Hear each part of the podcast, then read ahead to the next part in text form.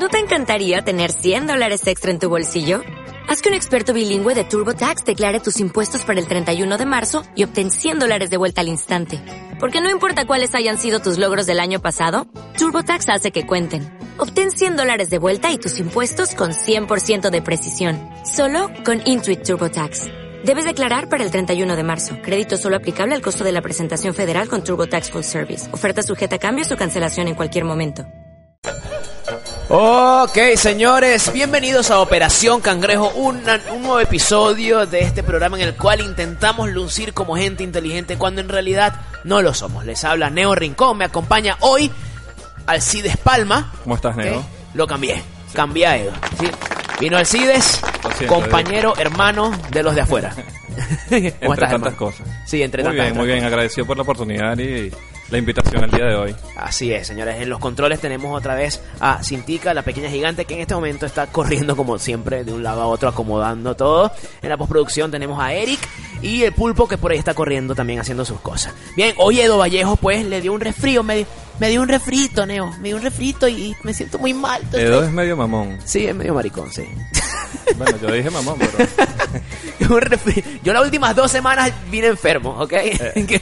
Joda. Pero bueno, no, un abrazo, eh, eh, hermano. Espero que te mejores. Que además le fue muy bien en su gira sí. eh, con, con Javier Dering. Sobrevivieron. Yo pensé que no iba a llegar uno. Yo- Yo- igual. no sé, tú lo pensas.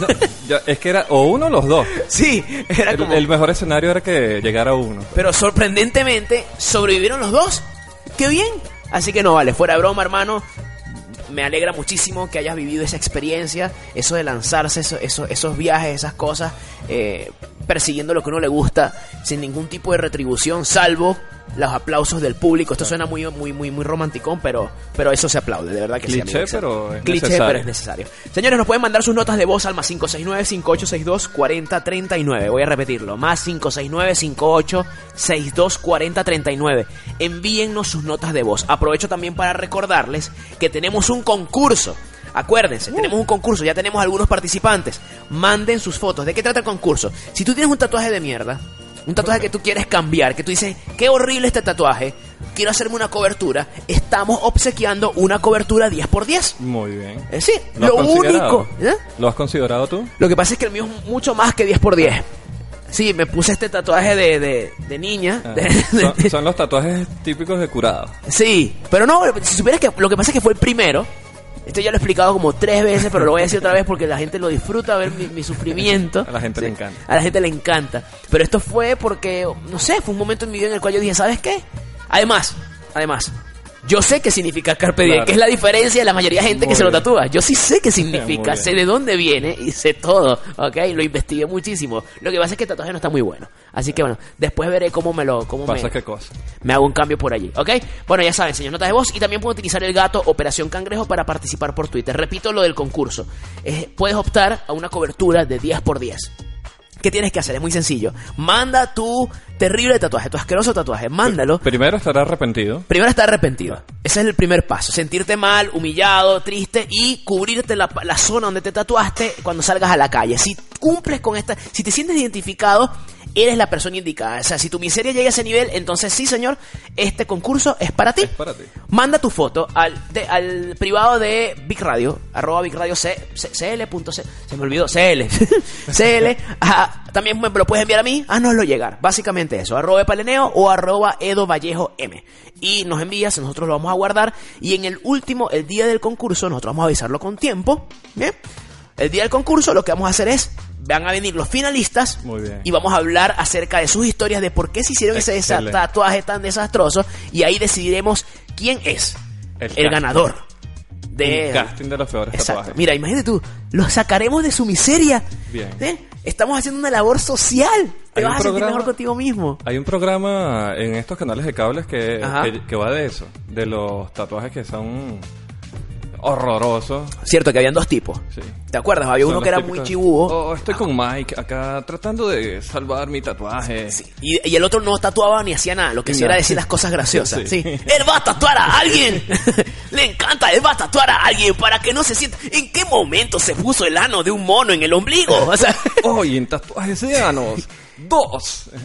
Señores, es más, si en este momento ustedes nos están escuchando y tienen un tatuaje de mierda, coméntenlo, coméntenlo. ¿Cuál es ese tatuaje de mierda? Antes de- an- vamos a estar hablando durante varios de, de varios temas durante el programa, pero ustedes pueden enviarnos su tatuaje y nosotros vamos a abrir un paréntesis para hablar de ese tema, ¿ok? Perfecto. ¿Qué tatuajes tú consideras que son tatuajes malos? Que, que tú dices que, que tú dices, no te tatúes eso. Vamos a decirlo brevemente, aunque el programa pasado trató de esto, pero me gustaría saber tu opinión. Mira, yo conozco a una persona que tiene Ajá. tatuado o tenía tatuado el nombre del ex, Ah, sí, que sí, era, sí es er- posible. era sí. mi amigo. Eh, O sea, su ex novia, su ex polola tenía, se tatuó, o sea, estaba obsesionada con él, terminaron Oh, y ella fuck. tenía el tatuaje. Después, Wow. eh, a los años me comentó que, que lo había borrado y se había hecho otra cosa. Ya, ya. Yo, yo no optaría por un por borrarlo. Yo optaría por, optaría por una cobertura. Sí, eso Sí. fue lo que hizo. Hizo... Sí. Ah, y el hermano de otro amigo, que si está escuchando va a saber quién es, eh, también se tatuó el nombre de la ex polola ¿Qué? y eh, se tatuó...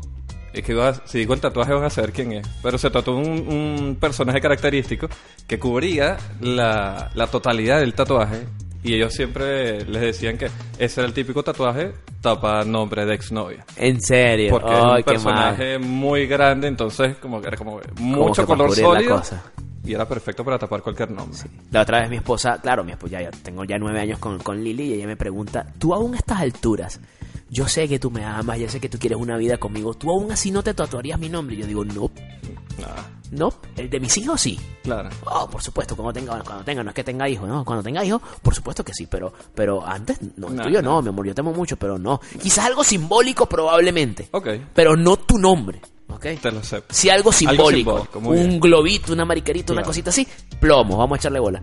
Eso, ¿ok? Señores, recuerden, número más 569-5862-4039. El gato Operación Cangrejo me acompaña Alcides Palma, les habla Neo Rincón. Bien. Hermano, vamos a hablar hoy de algo que sabemos mucho, ¿ok? Pero, de, bueno, de dos temas de los cuales sabemos mucho, de los dos sabemos mucho. Sí. Primero, trabajos de mierda. Ese es el, pri- el primero. ¿Qué trabajos ¿Qué traba- ¿Cuáles son los peores trabajos que han tenido?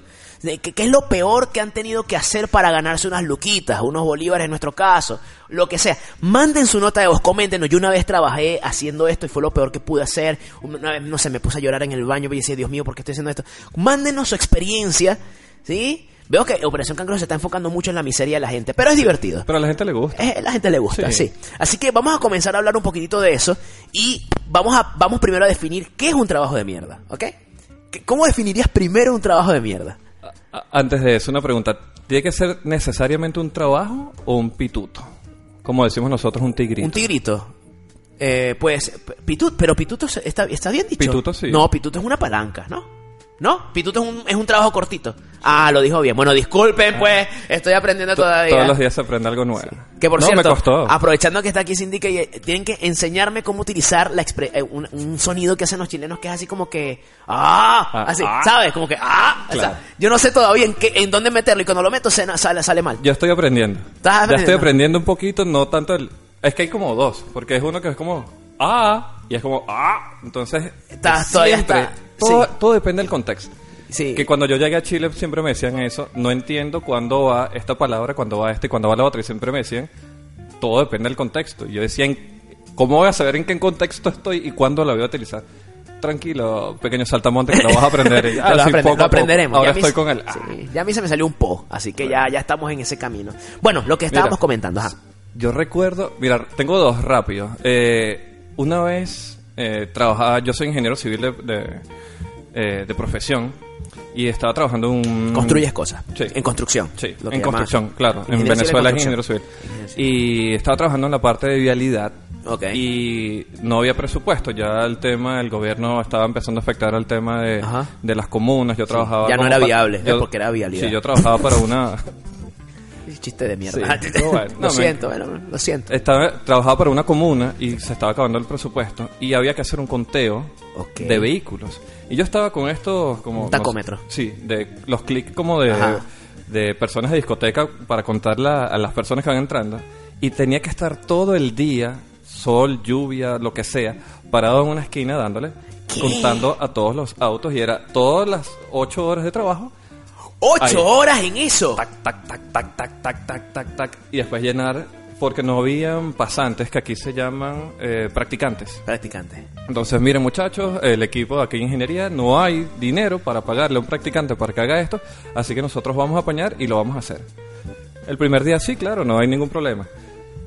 Ocho horas ya y eran, fue como por dos semanas. ¿En serio, bro? Huevón. En algún momento te cuestionaste, en algún momento dijiste, ¿cómo he llegado a este punto? O sea, yo estudié obvio. mucho, Eso. trabajé mucho, me quemé Es- mucho las pestañas para estar haciendo esta Esa, mierda. esa fue la primera pregunta al segundo día cuando decía, ¿por qué estudié tantos cálculos y ecuaciones y X, Y, Z, planos, todo esto para yo estar aquí parado con un huevón dándole clac, clac, clac, clac, clac? Horrible. Pero, bueno. Sí. Mándense entonces, señores, sus, sus- sus trabajos, sus- sus peores trabajos. Yo aquí estoy revisando pendiente de, de, de esto. Tengo que estar haciendo mil cosas al mismo tiempo. No sé por qué. Bueno, en fin. Frustrante. frustrante. Mira, yo tuve, yo tenía varios trabajos. Yo tuve uno, creo que fue uno de mis primeros, que yo fui recreador infantil. Yo trabajé con niños, ¿ok? Cuando tú trabajas con niños, niños pequeños sobre todo, tú tienes que enfrentar a diferentes situaciones en las cuales tú no sabes bien qué hacer, porque además tú eres un adolescente. Entonces, menos, no sabe uno de adulto qué hacer con un niño, vas a saber Mm. de, de adolescente qué hacer, no sabes ni hacer ni qué hacer con tu vida, ¿ok? Cuando eres adolescente. Y a mí me tocó con niños y una, una me pasó que un niño muy chiquitito El rango de edades eh, es ese, indiferente. o- ese niño, no, no, ese niño en particular tendría como unos cuatro añitos. Wow. Era un bebé. ¿ok? Y el niño me hace señas de que quiere hacer pipí. Ok. Ok, estábamos en un campamento, lo que llaman campamento cerrado, que es que vamos con los niños unos cinco días y son actividades durante todo el día, es bastante agotador. ¿ok? Es como eh, una, una hacienda, una finca. Es como una finca, como una hacienda, como que van todos Sí, y sí. están y se planifican actividades durante todo el día. Y yo voy con el niño. y yo vengo y le digo, no me acuerdo, qué sé yo, Pedrito, fue hace muchos años. Yo, Pedrito, eh, ajá, ¿quieres hacer pipí? Y él me dice, sí, ok, vamos a hacer pipí. Y yo vengo, y como no llega al, al urin- y los- lo- lo- no se puede utilizar los sanitarios, tenía que hacer en el urinario. Entonces tenías que levantar al niño. Entonces yo por un lado agarro al nene, así, y le bajo el pantaloncito para que pueda hacer, porque ellos no hacen nada, son bebés. Claro. ¿Ok? Le bajo el pantaloncito y eh, yo, yo tampoco me da, uno le da como cosa, pues, o sea, haz ahí, pues, papi, tú mismo hazlo, pues, ¿ok? Y le bajo el pantaloncito y él no salió nada.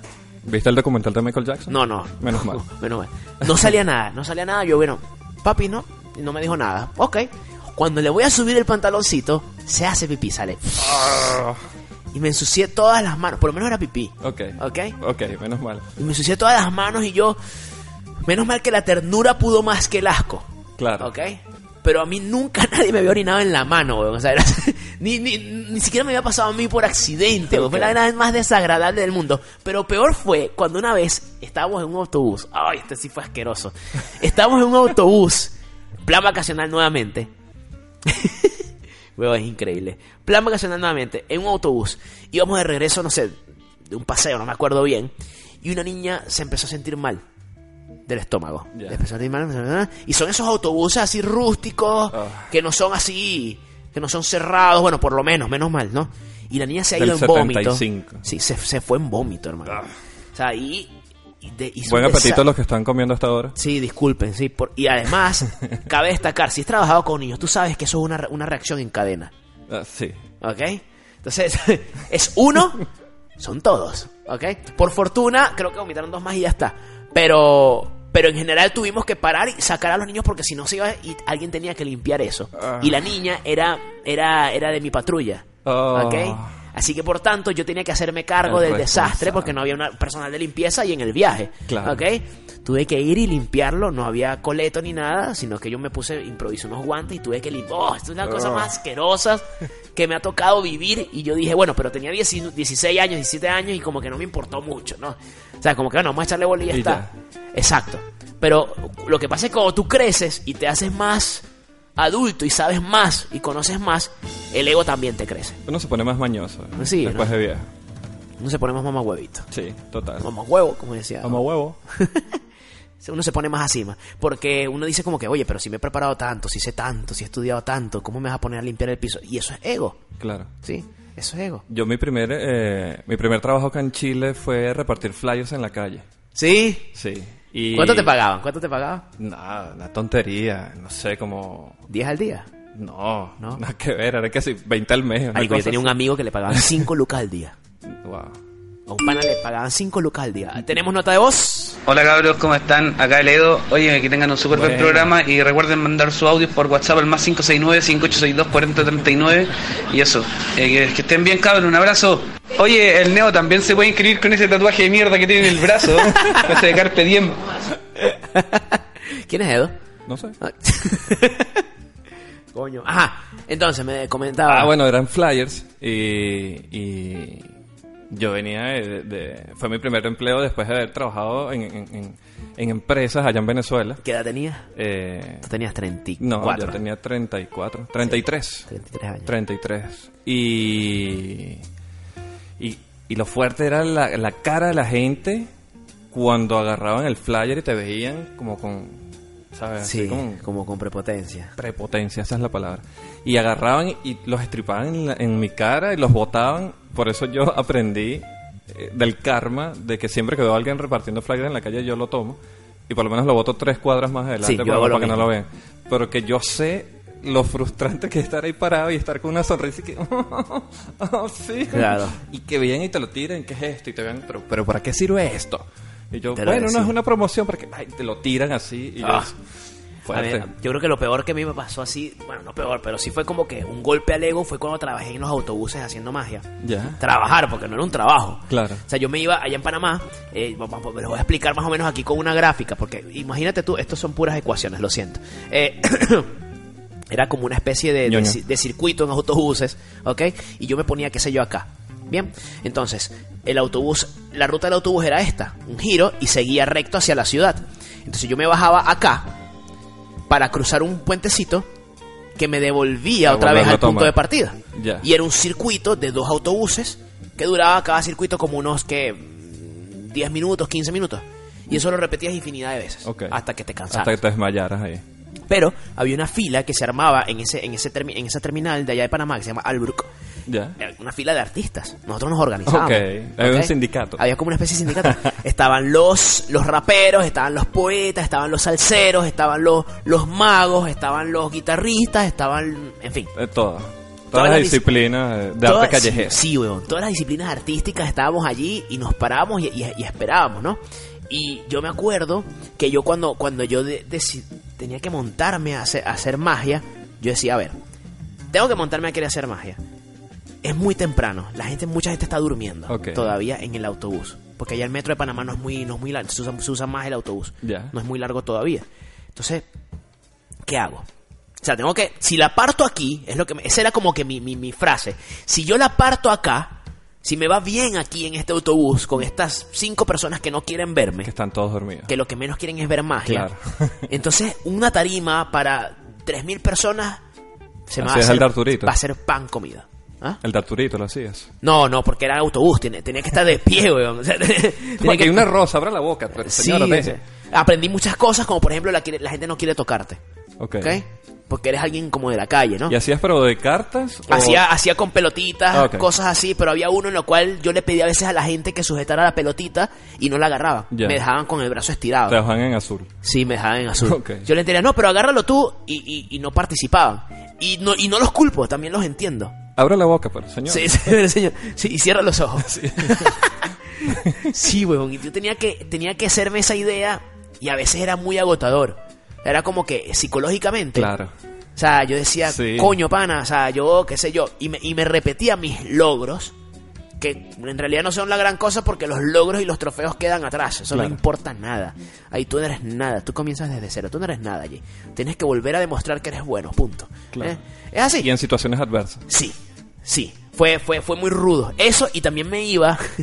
Nosotros, mi esposo y yo, comprábamos. Ah, eso- esto lo comenté ciertamente en un programa con Veno, me acuerdo, pero igualito lo comento rápido. Mi esposo y yo nos íbamos con un bolsito, con una bolsita de globos, de 50 globitos, y nos, nos íbamos al, al- a la cinta costera, que es una zona muy turística allá, y le hacíamos, hacíamos globos a los niños por medio dólar. Ok. Que era bastante caro, la verdad. Estábamos. había, había una mafia que era en un centro comercial, en un mall en, en Guatire, allá en Venezuela, que me contaban que había como una mafia que recuperaba globos de helio. O sea, como que compraban los globos y si a un niño se le iba, siempre terminaba en el techo claro, del, claro. del mall. Ajá. Y había como una mafia de niños que compraban un globo, le ponían como un, eh, esta cinta adhesiva y subían Ok. los pegaban y los volvían a agarrar y después los vendían. Ah, muy bien Ah. pensado. Ingenio Sí. de la calle. Sí, entonces yo creo que esa situación te obliga a ti como que a hacer, a, a- a ver las cosas y... Resiliencia. Sí, resiliencia. Eso para mí fue, fue bastante duro. Me acuerdo que también hacía una vez nos fuimos a hacer magia en una parte del- de la cinta costera y se nos acercó una payasita. ¿Ok? Ok. Era como un duelo de payasos. O sea, y yo te desaparezco y ahí me lanzaba globos.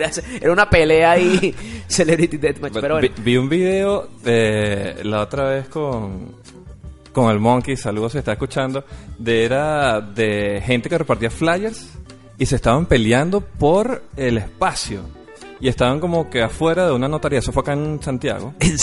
Y estaban como que afuera de una notaría y se peleaban porque decían como que, ya, bueno, este es mi espacio, este es mi cuadro, este es mi metro cuadrado. Ok, ok. Échate para allá. Y era como que, no, pero yo también tengo derecho, esto es calle, esto tú no me puedes... Y la tipa como que le tumbó todos los flyers. Fue demasiado gracioso. O sea, yo me sentí mal porque decía, a mí me hacen eso y yo lo puedo matar. O sea, Claro. la tipa me haga eso y yo le pego, no sé, me, me vuelvo loco. ¿Sabes qué es repartir? Y la tipa le dio con tanto sabor, así como. Y, y todos los flyers del... tipo.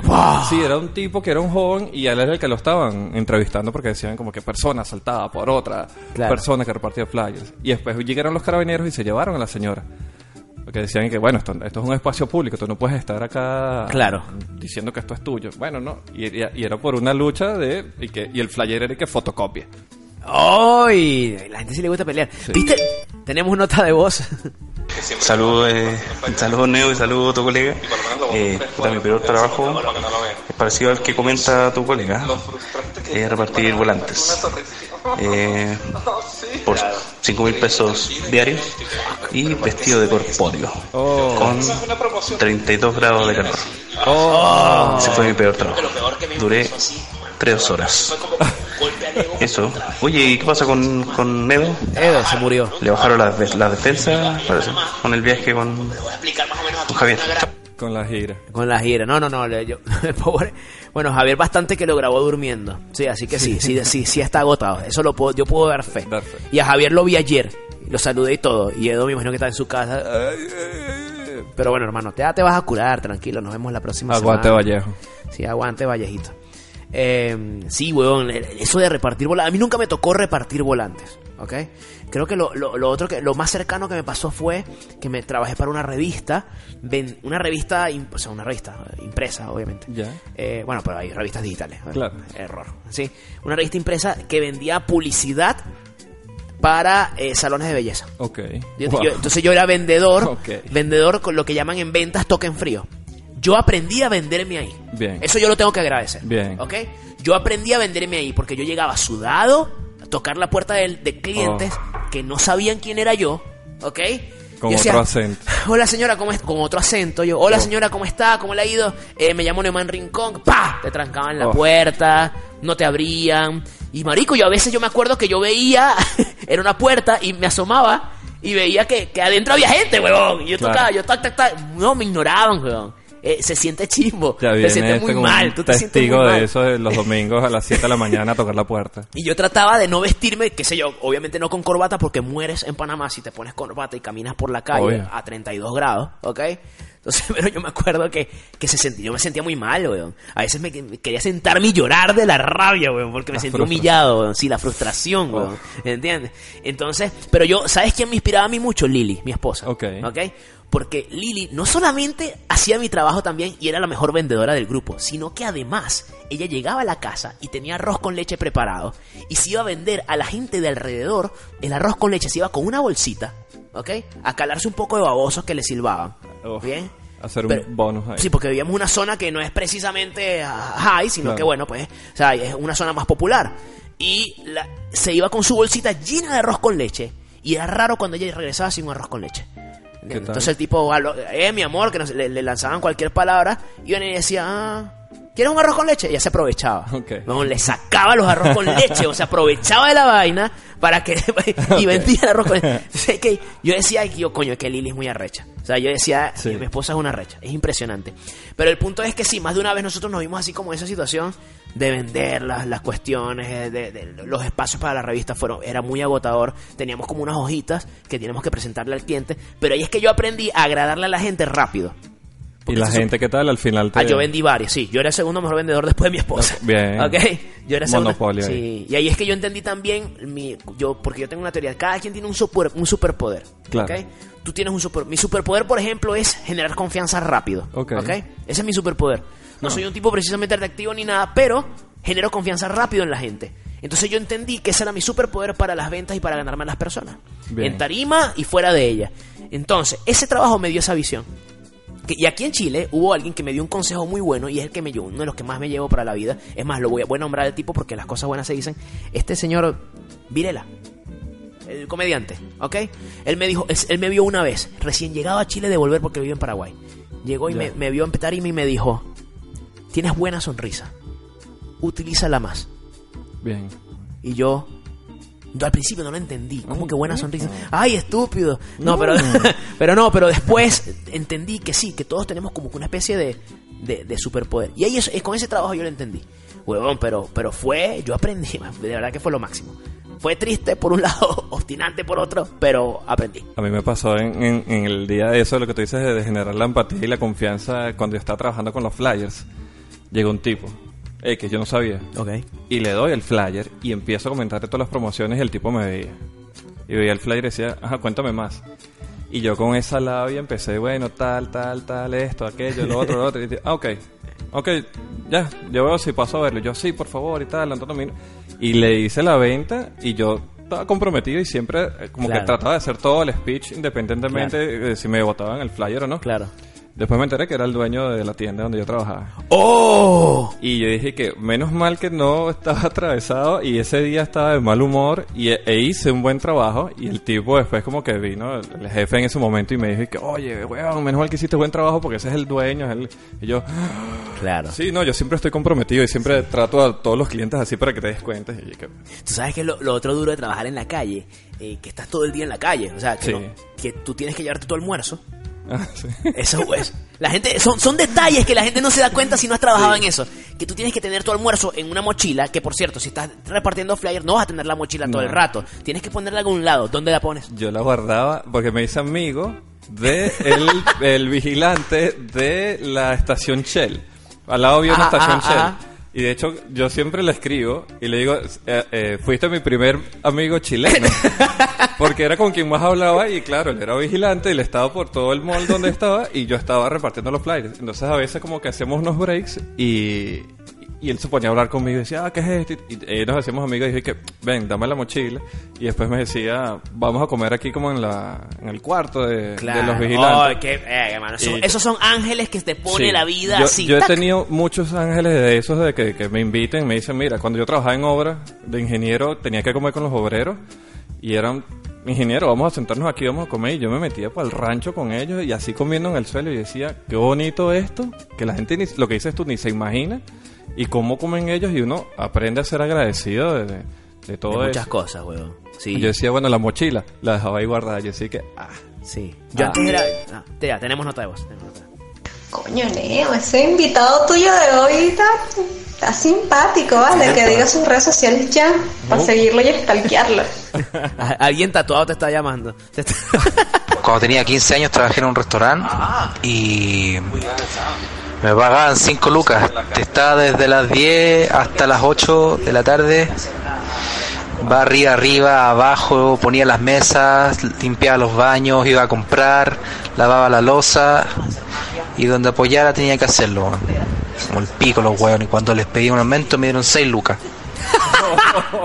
Qué hijo de. Oh. Qué hijo de puta. pasa, eso pasa.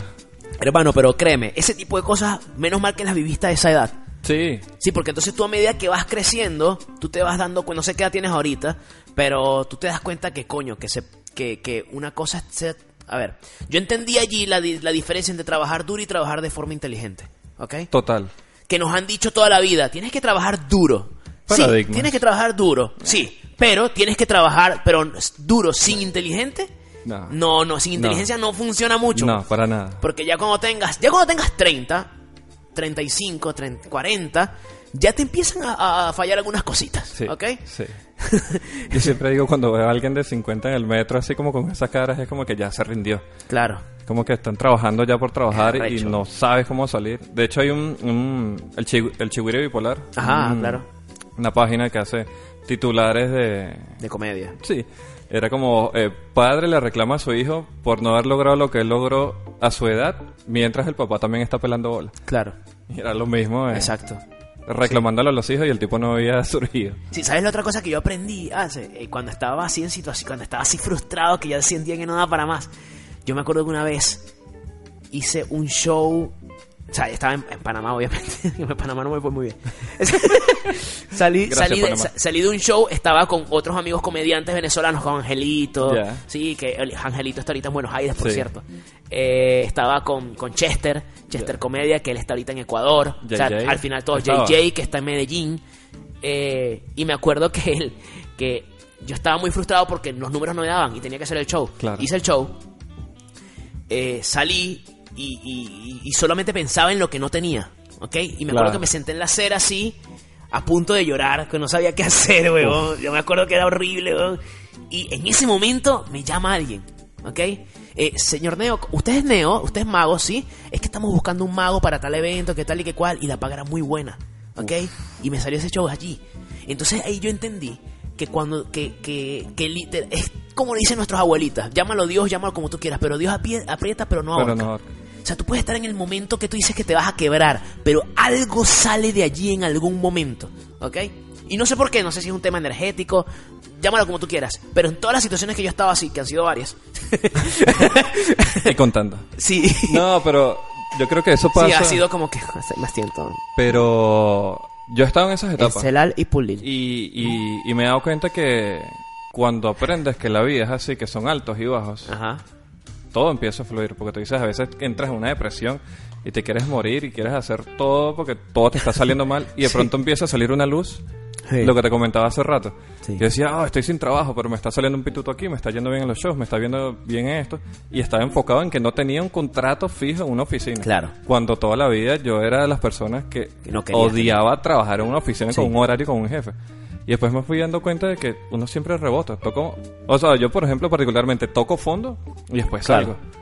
Hay una, hay una, no, no, tú- me imagino que tú veías tú una Halfman, ¿ok? Sí. Bueno, o sea, tú te acuerdas de un momento, no me acuerdo qué capítulo ni qué fue lo que lo llevó a eso. Alan cae en el fondo, o sea, está humillado, no tiene nada, odiado por su hermano, o sea, odiado en el sentido figurado.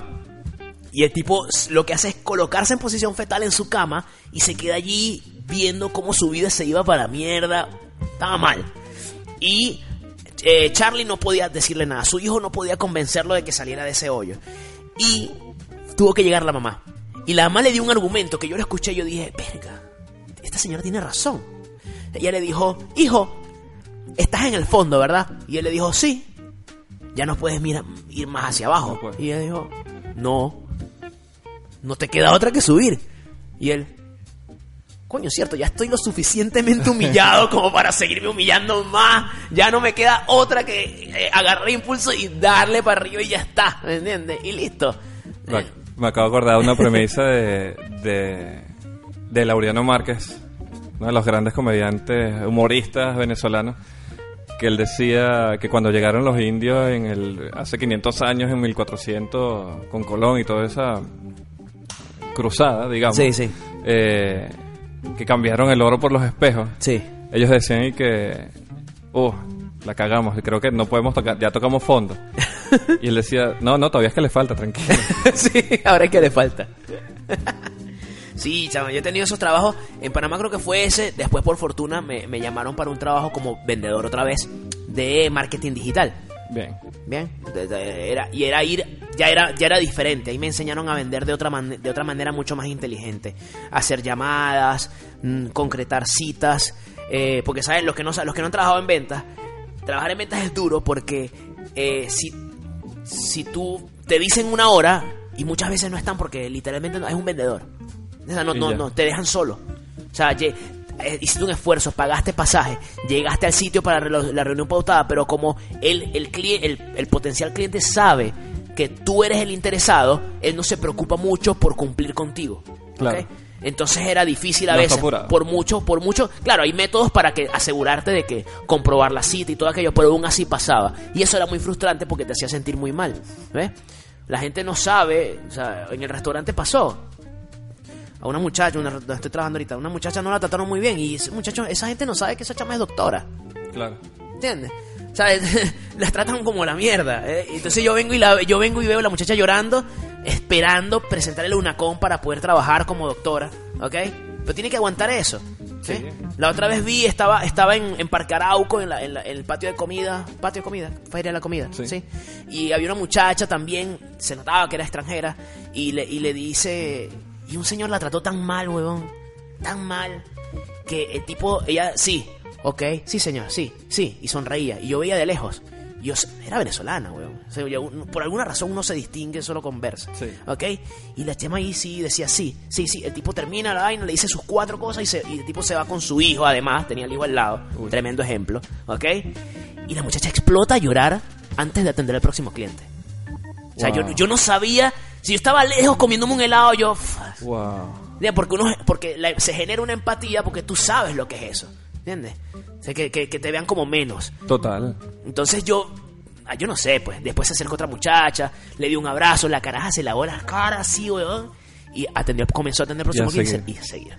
Ya está, me quedan cinco horas de trabajo. Yo en, en- en otro empleo ya cuando ya tenía como un contrato era como un secretario de, de unas oficinas y era prácticamente como un utility porque tenía que hacer prácticamente Sí. todo. Y recuerdo un maltrato que gracias a Dios eh, no he recibido malos tratos acá en Chile. Eh, pero sí es a veces ataques como de prepotencia que se dañó la máquina de café. Y fueron a reclamarme a mí. Yo como, ¿qué hiciste? No, yo metí esto acá y puse esto acá. Y yo, bueno, eso no hay. Bueno, pero limpia, lo que quiero tomarme mi café. y el tipo había hecho un reguero, como que había botado todo el café, entonces había sacado el compartimiento. Él trató de acomodarla y lo que hizo fue empeorar la situación. Claro. Y yo, con una sonrisa y... Claro.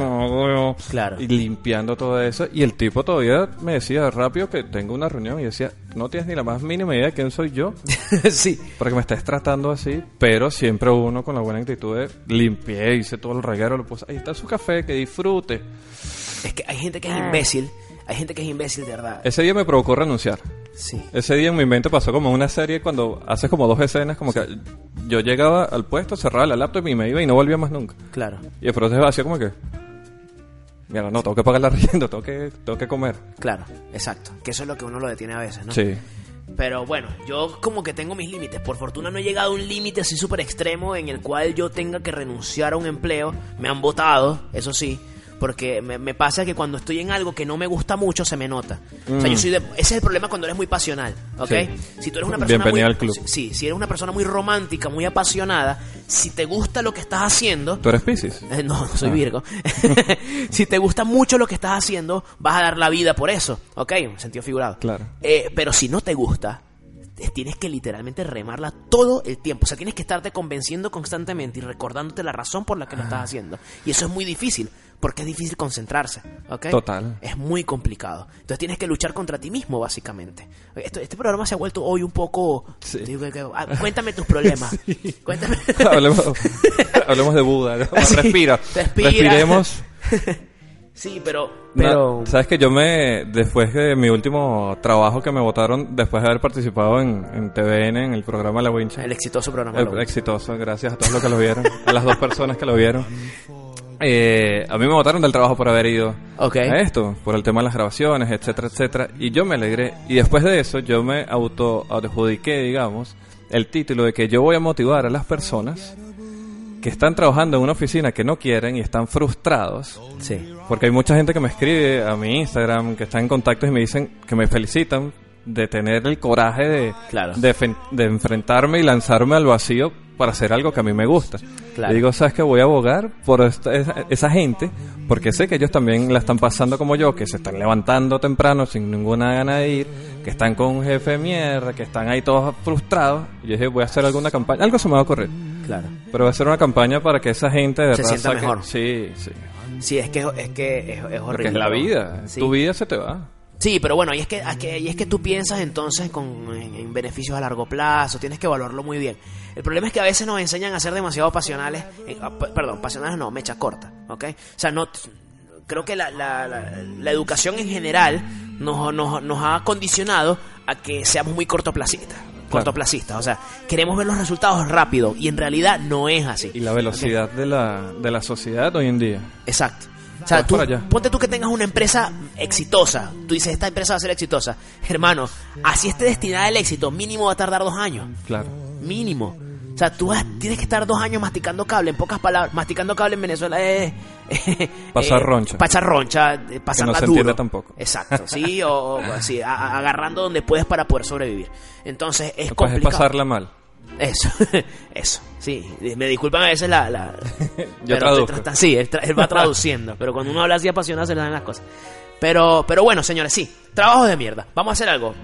se nos fue casi todo el programa hablando de esto. Vamos con, les recordamos que pueden participar con la, con, en, en el concurso de tatuajes. Si tienen un tatuaje de mierda, recuerden 10 por 10. Háganlo. Estamos, estamos, mándenos sus fotos a mi cuenta de Instagram, puede ser arroba paleneo, también a la cuenta de Big Radio o también a la cuenta de Edo Vallejo, arroba Edo Vallejo M. Mándenlos, lo vamos a recaudar y, y se pueden ganar una cobertura, una cobertura de ese tatuaje 10 Por su bien. 10. Por su bien. Señores, vamos con música. Vamos con música y luego rezamos con más.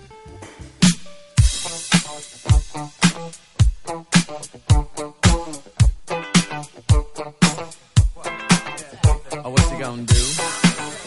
You wanna get down? Tell me. Oh, what you gonna do? Do you wanna get down? Oh, what you gonna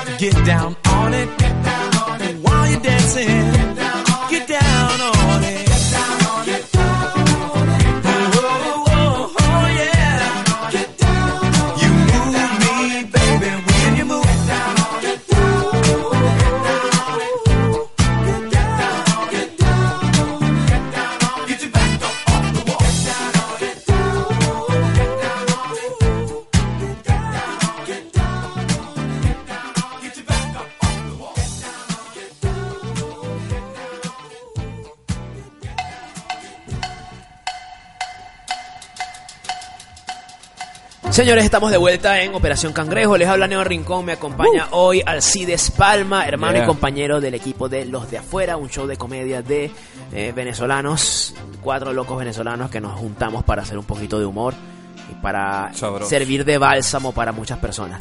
Eh, también tenemos, recuerden que pueden participar en el concurso de Arreglamos tu tatuaje de mierda y simplemente nos tienes que mandar tu tatuaje por una fotito, ¿ok? Por privado. por. A mi cuenta de Instagram, Epaleneo, a la cuenta de Big Radio o a la cuenta de Edo Vallejo M. Lo mandan por allí y nosotros vamos a estarlo guardando porque se van a ganar una cobertura, se podrían ganar una cobertura de ese tatuaje. Así que va a estar muy bueno, señores. Participen y anunciaremos pronto cuándo va a ser la fecha del concurso. Ya lo saben. Bueno, estuvimos hablando la primera parte, y casi que toda la parte, de, de trabajos pésimos. Eran Los 10 pe- minutos. eran 10 minutos, se suponía, y bueno, terminamos hablando casi que, que todo el programa. Y tenemos una nota de voz. El mío fue como eh, en agosto del año pasado, duré tres meses, era un trabajo de mierda, una tipa que estaba obsesionada con el trabajo. Nosotros teníamos artículo 22 y habían, sin mentirte, el primer día mío, el primer día de trabajo, tuve que quedarme hasta las once y media de la noche. Once y media de la noche mi primer día. Y onda, ni siquiera fue que haya sido puntualidad, era todos los días prácticamente yéndome a las 10, 11 de la noche, así que no, horrible. Más encima la tipa era muy buena para humillar a la gente, era sumamente levantada de raja. Ah, lo bueno es que ahora estoy en una pega que me gusta todo, así que borrón y cuenta nueva, pero aún detesto esa pega. Y sin mentirte, a la tipa incluso como otras personas que entraron a trabajar a mi mismo puesto me llamaron onda para, pa, ¿cómo se llama? Para eh, a- avalar como reclamo a la inspección del trabajo, así de que era la tipa. Que después de mí pasaron siete personas en el mismo puesto y las siete mismas personas renunciaron igual que yo. O sea, hay, hay una, hay un- es increíble cómo la gente a veces no se da cuenta, weón, de que, de que está haciendo un patán, weón. O sea, Pero siempre los trabajos de mierda van asociados a jefes de mierda. sí, weón. Es impresionante. ¿Has tenido jefes de mierda? Eh, no, no me he tocado ninguno. Me han tocado jefes locos, Ok. pero no que me humillen así. Ah, no, no me... Bueno, mentira, una vez sí me pasó. Sí me pasó cuando fui profesor. Y ahorita, ahorita les cuento eso. Yo creo que vamos a terminar hablando todo el programa de esto, así que vamos a seguir. Sí. la próxima invitación venimos con... Le pedimos y hablamos de otro tema. Sí, del otro tema que se suponía que teníamos pautado, pero la conversa se puso buena. ¿Ok? Bueno, ya que estamos acá, mándenos sus notas de voz hablando de su, ta- de su pro- tatu- tatuaje de mierda y de, de su programa. Yo, tra- yo trabajaba como tatuador y hacía tatuajes de mierda. Sí, ahora voy a patrocinar a Big Radar. Nota. Hola chicos de Big Radio.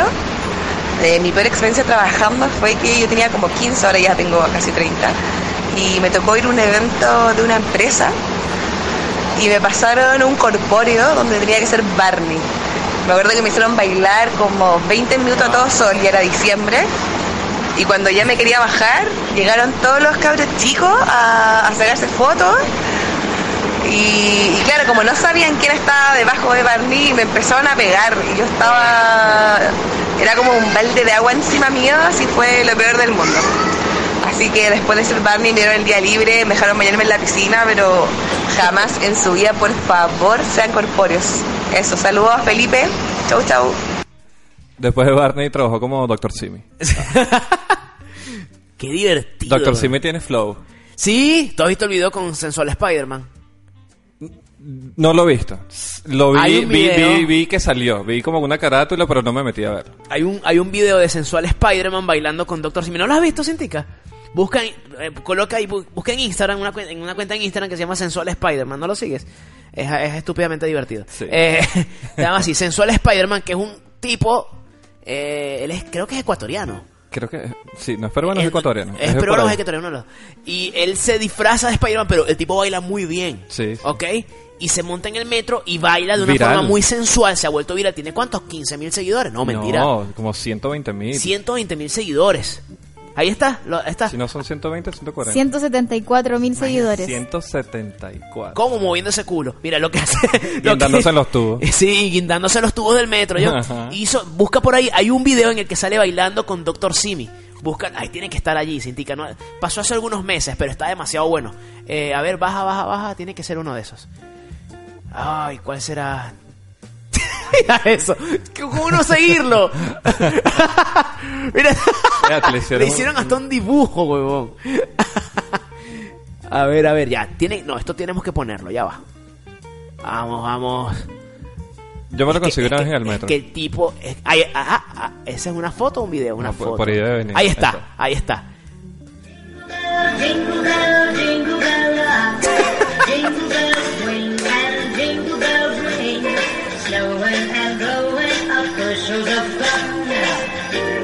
¿Cómo no comprar?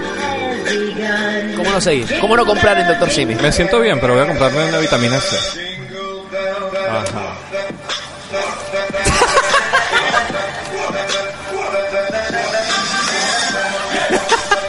Mira, yo he visto a Edo Vallejo practicando mucho esos pasos. Sí. No lo sé. y la gente enloquecida. Oye, por cierto, hablando de videos tontos y de trabajos de mierda, eh, coloca ahí chilesolanos, por favor. Busca. Ayer, creo que fue ayer, hace unos días intentaron robar en un, en un minimarket. En Viña del ¿Viste ese video? Ah, ¿Viste ese video? Busca chilesolanos. Eh, de ese- es una cuenta en Instagram. Muéstrame ahí las opciones. Sí, es una cuenta en Instagram.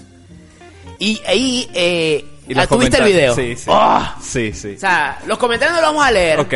Solamente vamos a ver el video. Ese video, ya va, antes de que lo pongan, antes de que lo pongan.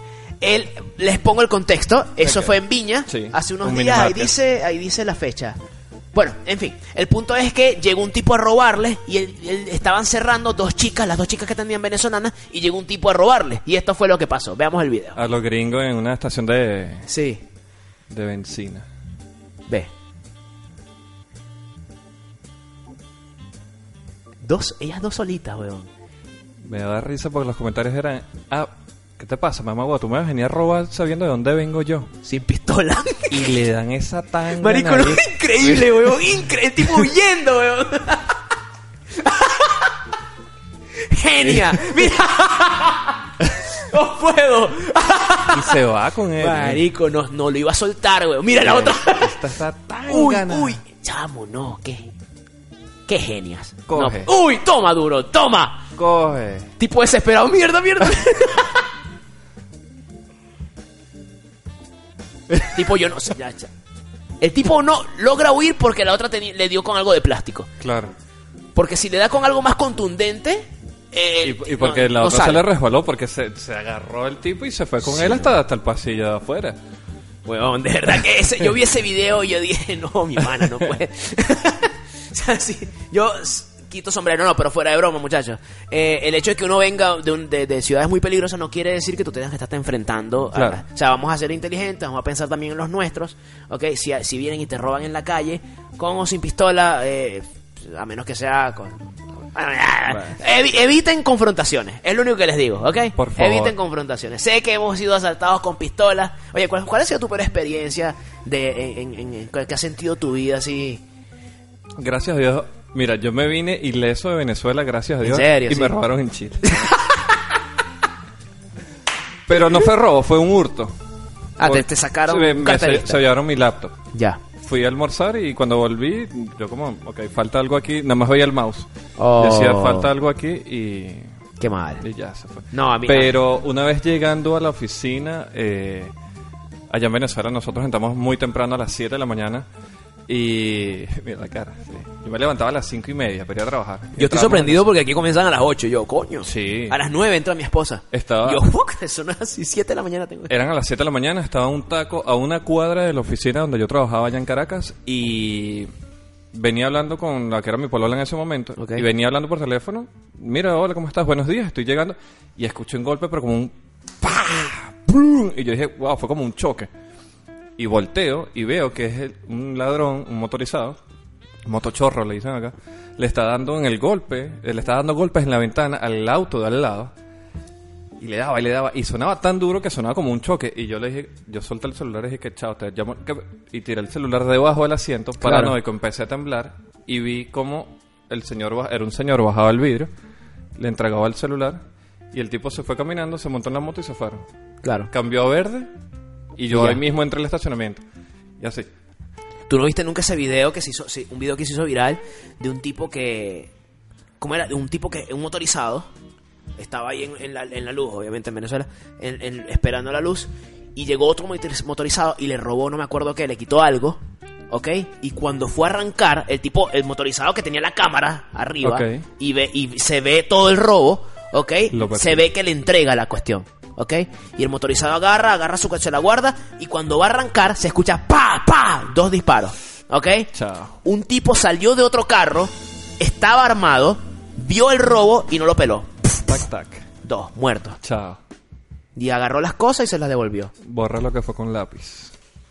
Entonces, ¿Has a mí, tenido a mí- experiencias eso? eh, mi, mi peor experiencia fueron dos. A mí me secuestraron dos veces. Uh, Dos. A mí y a mi esposo y, y bueno, fue, fue bastante desagradable. En, allá en Puerto Ordaz, sí. Oh. Nos secuestraron dos veces dentro de la casa. Se metieron en la casa, nos metieron en una habitación. A nosotros y a varios amigos que estábamos allí. Yo estaba medio, medio prendido. Yo estaba, ¡uh! Yo estaba- porque estábamos tomando. ¡uh! Más, yo me acuerdo, una de esas, yo me acuerdo que tenían la, la- se robaron mi laptop, me acuerdo, me dolió mucho. Y tenía la laptop, mi, una laptop que había comprado por Amazon. Imagínate lo difícil que era comprar Con una el la- cupo de con el cupo Cadivi, ya que no hay, no se consiguen dólares, o sea, bueno, tenía mi laptop. Yo era el que ponía la música porque los muchachos estaban jugando truco, que es, eh, eh, Juego de quizás, quizás es un juego de barajas, pero con las cartas españolas, que se juega mucho en esa parte de Venezuela. Entonces estábamos, yo estaba en la Quiero. laptop poniendo música, porque a mí no me gusta jugar truco. Y yo ponía música y yo me acuerdo que estaba sonando Wonderwall Ok, de, de, de- de Oasis. Oasis, ¿ok? Y nosotros estábamos, a ver, esta era la casa, Estábamos en la parte de adelante, el espacio que hay delante de la casa que le dicen porche, no sé cómo le dicen aquí, al espacio que hay delante de la casa que las señoras se sientan adelante. Antejardín. Antejardín. Wow. ok. Todos los días se aprende algo nuevo. los días. Ok, estábamos, estábamos en el, en el, en el antejardín comiendo perrillitas, eh, eh, jugando truquito y tal. Bueno, y hay una reja muy alta. Y yo me acuerdo que yo estaba confiado porque, bueno, si alguien viene, lo vamos a ver. ¿Ok? Porque Claro. uno está siempre en modo alerta. sí. Eh, Entonces, 24 yo digo, si alguien viene, nos da tiempo de meternos en la casa y, ser, y trancar, ¿ok? Pero en medio de la joda, yo estaba con la laptop y yo me acuerdo que yo veo, registro un sonido distinto al que ya se estaba generando. Yo, cuando levanto la cara, están apuntando a mis compañeros al frente en la mesa, uno. Y cuando me giro así, tenía unos lados míos que me estaba apuntando acá, ¿ok? Y él me dice, apaga la laptop y dámela. Yo se la, la cerré, Ya. se la entregué, todo el mundo para adentro. Mamá, huevo, todo el mundo para adentro. Y nos me acuerdo que nos metieron en el baño, ¿ok? En el baño, en, en la ducha, éramos como 10, huevo. O sea, nos metieron a todos en la ducha. Mi esposa no estaba, mi esposa había subido a buscar algo Uf. en el piso de arriba. Por lo tanto, ya no sabía lo que estaba pasando abajo. Yo solo Mierda. pensaba, mierda, cuando se baje quede. y vea y no vea a nadie, o vea a alguien con una pistola que no sabe quién es. Que se quede en el baño. Sí. La le vuela la barriga y se cae ahí media hora. Fue una de las cosas más horribles, esa sensación tan horrible. Menos mal que ella bajó rápido, ella bajó gritando ¡Uh! Porque ella también estaba prendida. ¡Uh! Y el tipo le hizo así, la apuntó así. Y ella, se- se- la cara, nunca la voy a olvidar. O sea, a mí se me fue todo, porque claro, una cosa, sí, ya se apagó. Se nos quitó pea, se nos quitó, se nos quitó Claro. alcohol, se nos quitó todo. Se nos unió el grupo y, y se- mi esposa se pone a llorar. Le da por. Yo le digo, cálmate, mi amor, cálmate. Y me decía, tú el de amarillo. Yo tenía una, una, una polera amarilla. Que tú el de amarillo, cállate o te meto un, te meto un tiro. ¿Sabes cómo dicen allá? Sí.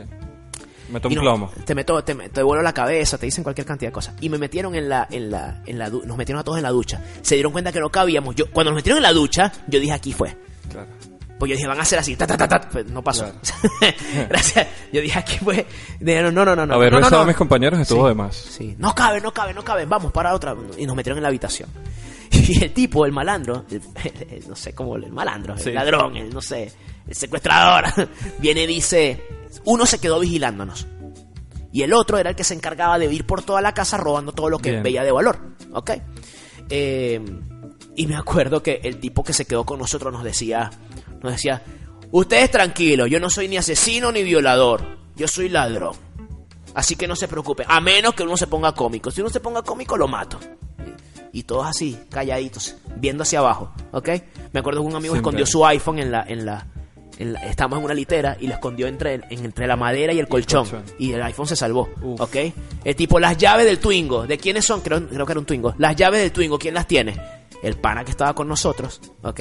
Era el dueño del Twingo y él no lo decía. Twingo es un carro, un, un Una modelo marca que- de. una marca de. Ren- Renault. eh. Renault sé, se dice no sé. distinto acá. Pero bueno, en fin. El punto es que sí, chamo, sí, la- al final los tipos robaron todo lo que pudieron. eh, eh, y quédense aquí, vaina. Y de de repente silencio en la casa y todos ahí en- congelados en, en la habitación. Y yo no sabía, sé qué hacemos.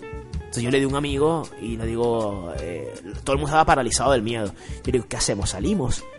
Entonces, bueno, salimos pero con las manos arriba y diciendo, miren, disculpen, no, no escuchamos nada, se Claro. fueron, no sé, siguen Claro. aquí, no sabíamos, weón, no sabíamos. Y sa- me acuerdo que salimos así, Los hola. ladrones decentes. Hasta Sí. luego, gracias por Sí, todo. sí, exacto, gracias por sus pertenencias.